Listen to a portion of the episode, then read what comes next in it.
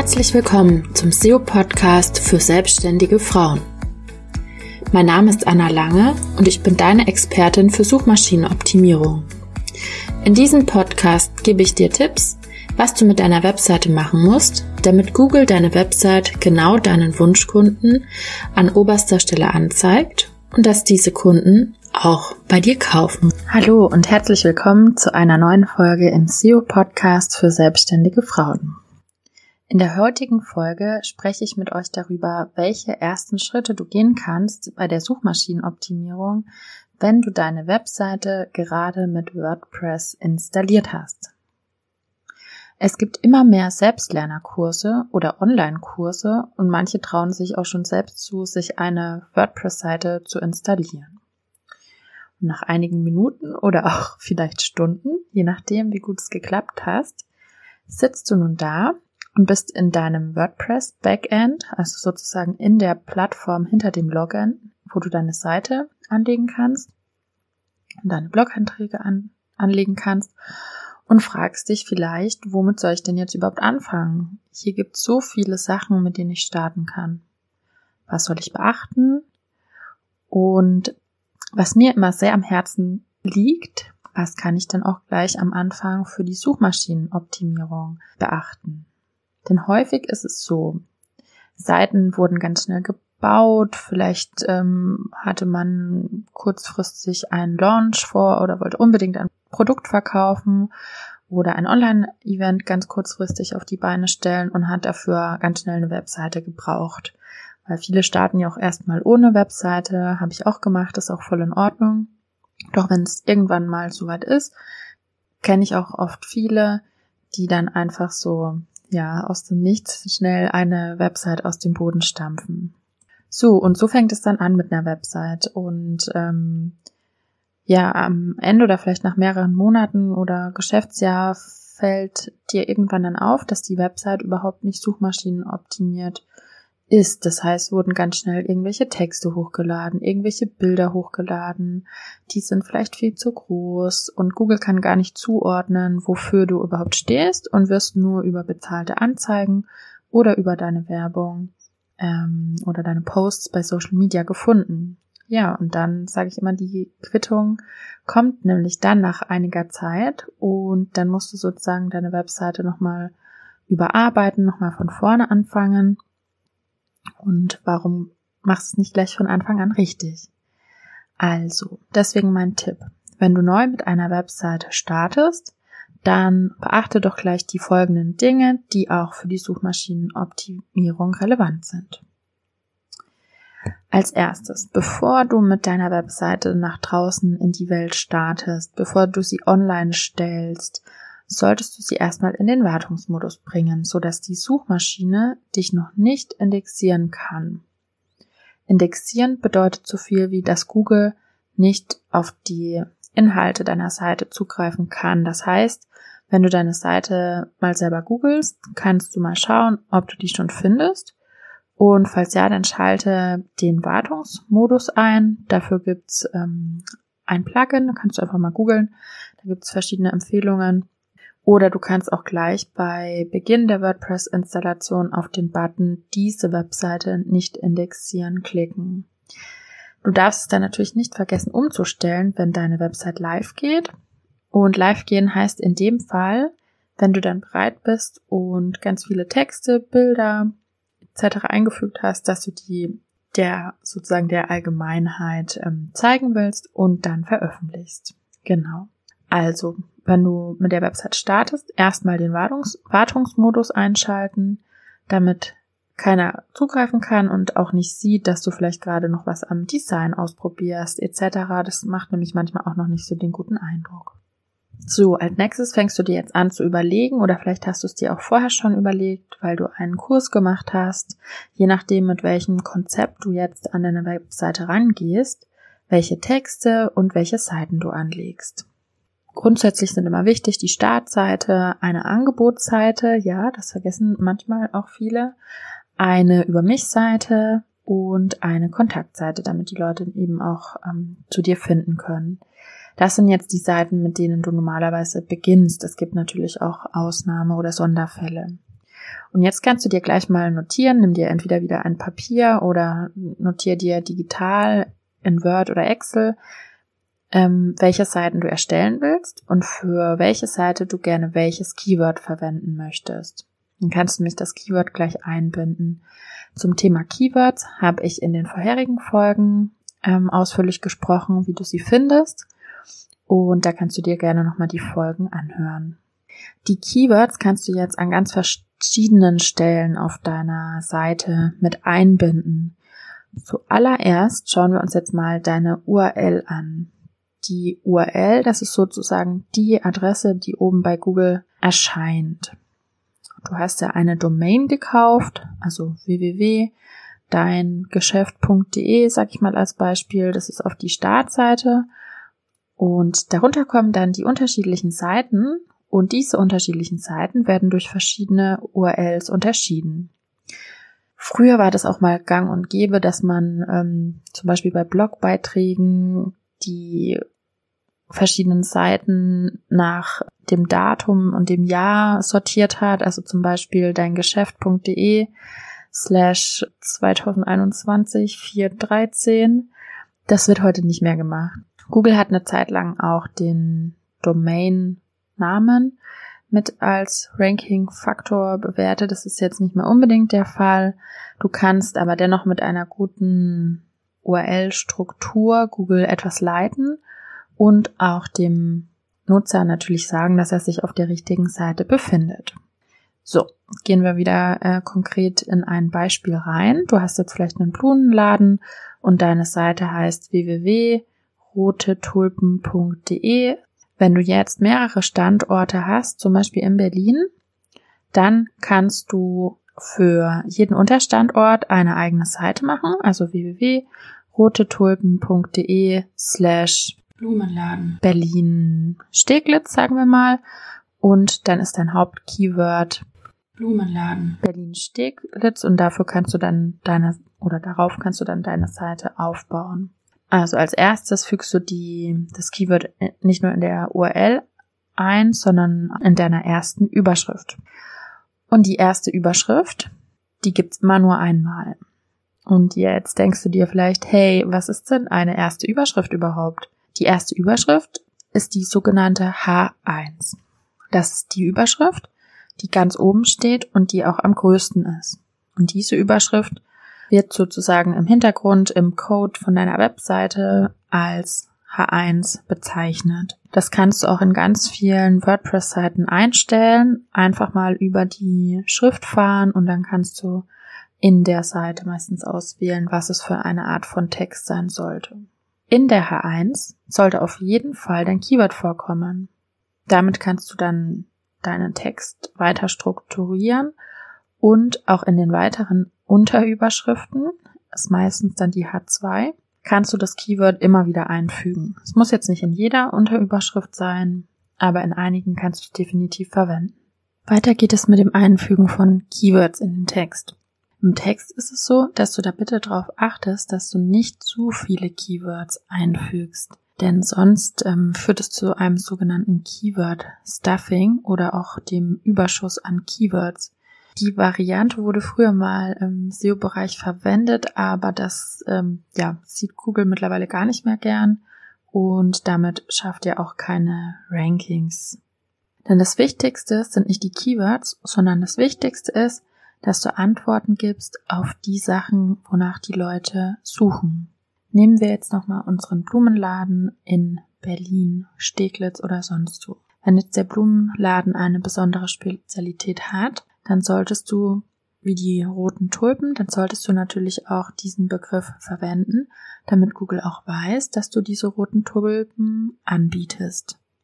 Der Text sollte aber jetzt nicht so lauten, die besten roten Tulpen gibt es in Berlin-Steglitz. Du kannst dir verschiedene Sträuße mit roten Tulpen binden lassen. Du kannst ein, findest ein Geschenk für deine Frau in Form eines roten Tulpenblumenstrauß in Berlin-Steglitz. Also so funktioniert es nicht. Genau, also du sollst das Keyword nicht in jedem Satz verwenden, nicht in jedem Satz wiederholen, denn das langweilt einfach die Nutzer. Wenn jemand sowas liest, dann springt er ab und dann geht er von der Seite weg und denkt sich, boah, nee, das ist ja nur reine Werbung. Das ist vielleicht genauso ähnlich, wenn man sich im Fernsehen einen privaten Sender anguckt und dann kommt ständig Werbung und da denken sich viele auch, oh nee, da schalte ich jetzt lieber mal weg. Und genauso ist es, wenn jemand auf eine Webseite klickt und nicht die Infos findet, die er haben möchte, denn vielleicht will er ja noch wissen, ob die roten Tulpen vielleicht aus einem nachhaltigen Anbau sind oder ob sie aus Übersee kommen oder ob sie in Europa angebaut sind, ob die Tulpen nur zu bestimmten Zeiten im Angebot sind, wann deine Öffnungszeiten sind. Da kommen noch ganz andere Fragen der Nutzer mit rein und der Text sollte natürlich leserlich und ansprechend aufgebaut sein. Zum Thema Keywords richtig einsetzen werde ich auch nochmal eine extra Folge machen, weil das natürlich ein sehr großes Thema ist.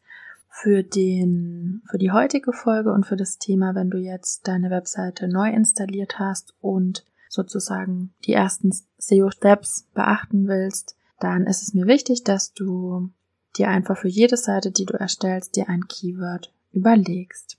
Ein weiterer wichtiger Punkt ist auch der Seitentitel. Auch der Seitentitel sollte das Keyword enthalten.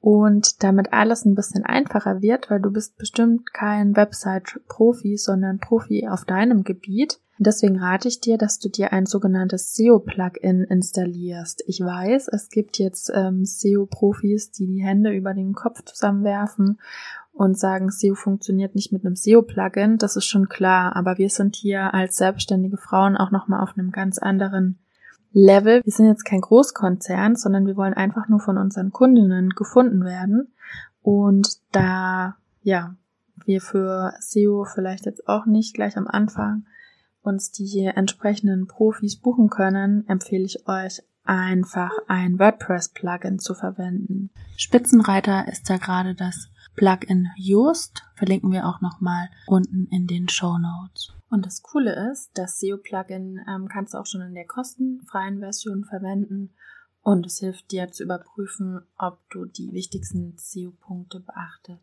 hast. Dazu zählt zum Beispiel auch die Meta-Beschreibung. Du denkst jetzt vielleicht noch so einen Begriff Meta-Beschreibung. Was ist denn eine Meta-Beschreibung?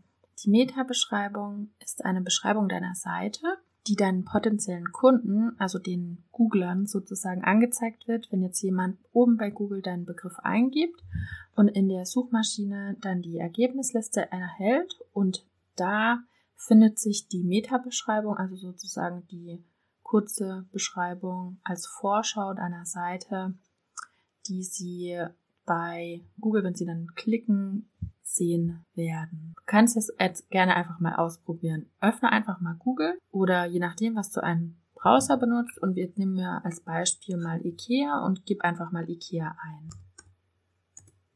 So, dann ganz oben wird mir hier einmal die URL angezeigt, www.ikea.com.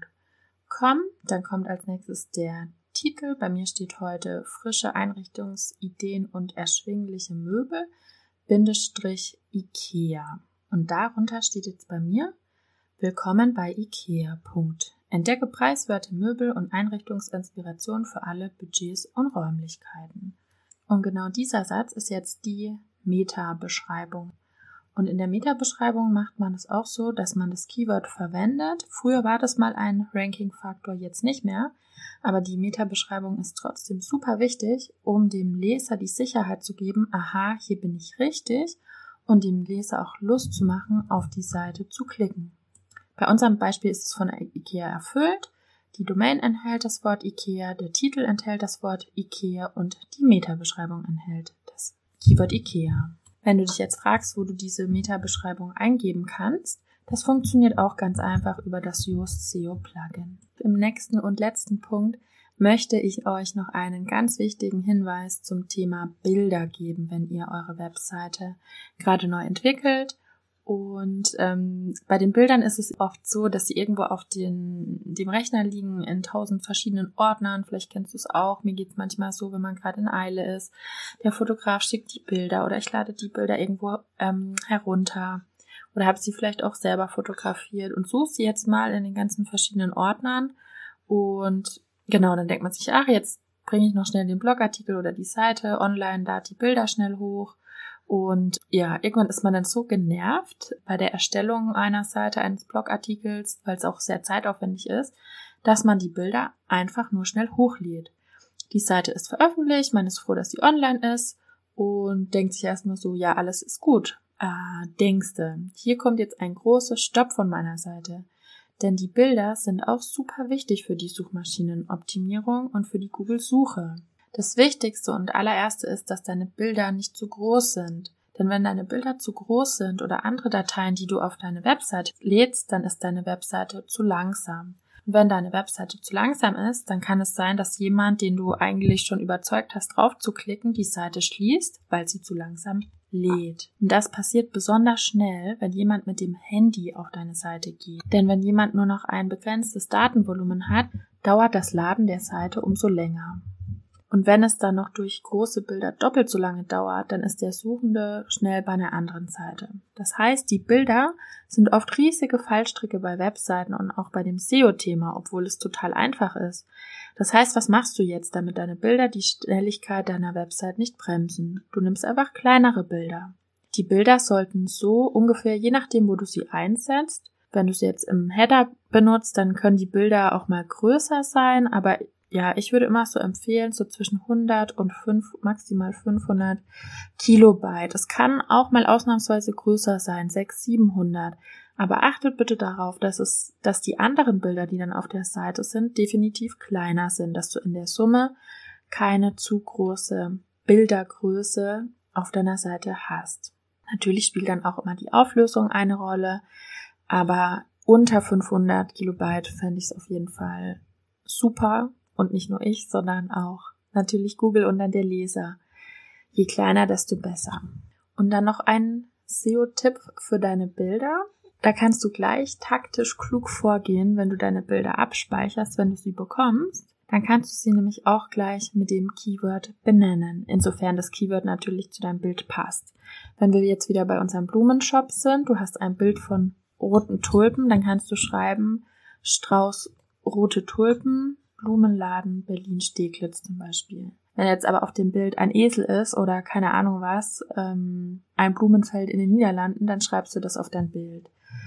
Oder du schreibst dann, ähm, ja, rote Tulpen, Berlin, Steglitz, Anbaugebiet, Niederlande etc. Also das kannst das Keyword schon verwenden, wenn es jetzt auch ein Anbaugebiet von Tulpen ist. Aber es sollte natürlich schon damit zu tun haben und dann auch beschreiben, was auf dem Bild zu sehen ist. Also der Titel des Bildes spielt wirklich eine Rolle und daneben gibt es auch noch was anderes, den Alternativtext von Bildern. Jetzt denkst du vielleicht, oh Mann, was ist denn das jetzt schon wieder? Und da geht es darum, dass der Alternativtext angibt, was auf dem Bild zu sehen ist.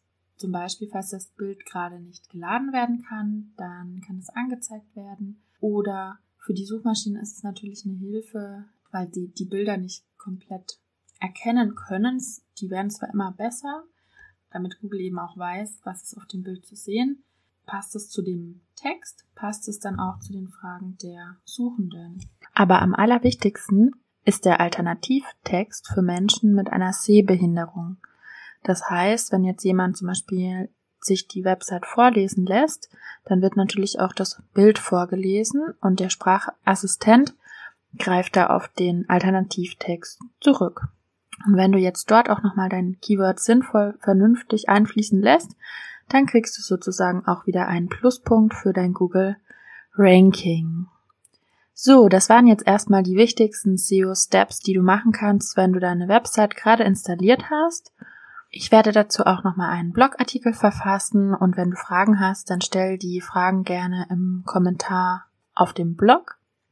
Und wenn du jetzt merkst, dass du das Thema total interessant findest und auch wichtig für dein Business und auch für eine neue WordPress-Seite gerne gleich Klicks haben möchtest, dann lade ich dich ganz herzlich in meinen SEO-Workshop ein. Der findet einmal am 30.04. vormittags statt und am 6.05. nachmittags und dort zeige ich dir nochmal ganz genau, wie du einen Blogartikel SEO optimieren kannst, damit du dann auch bei Google gefunden wirst. Ich freue mich auf die nächste Folge und hab noch einen schönen Tag. Tschüss!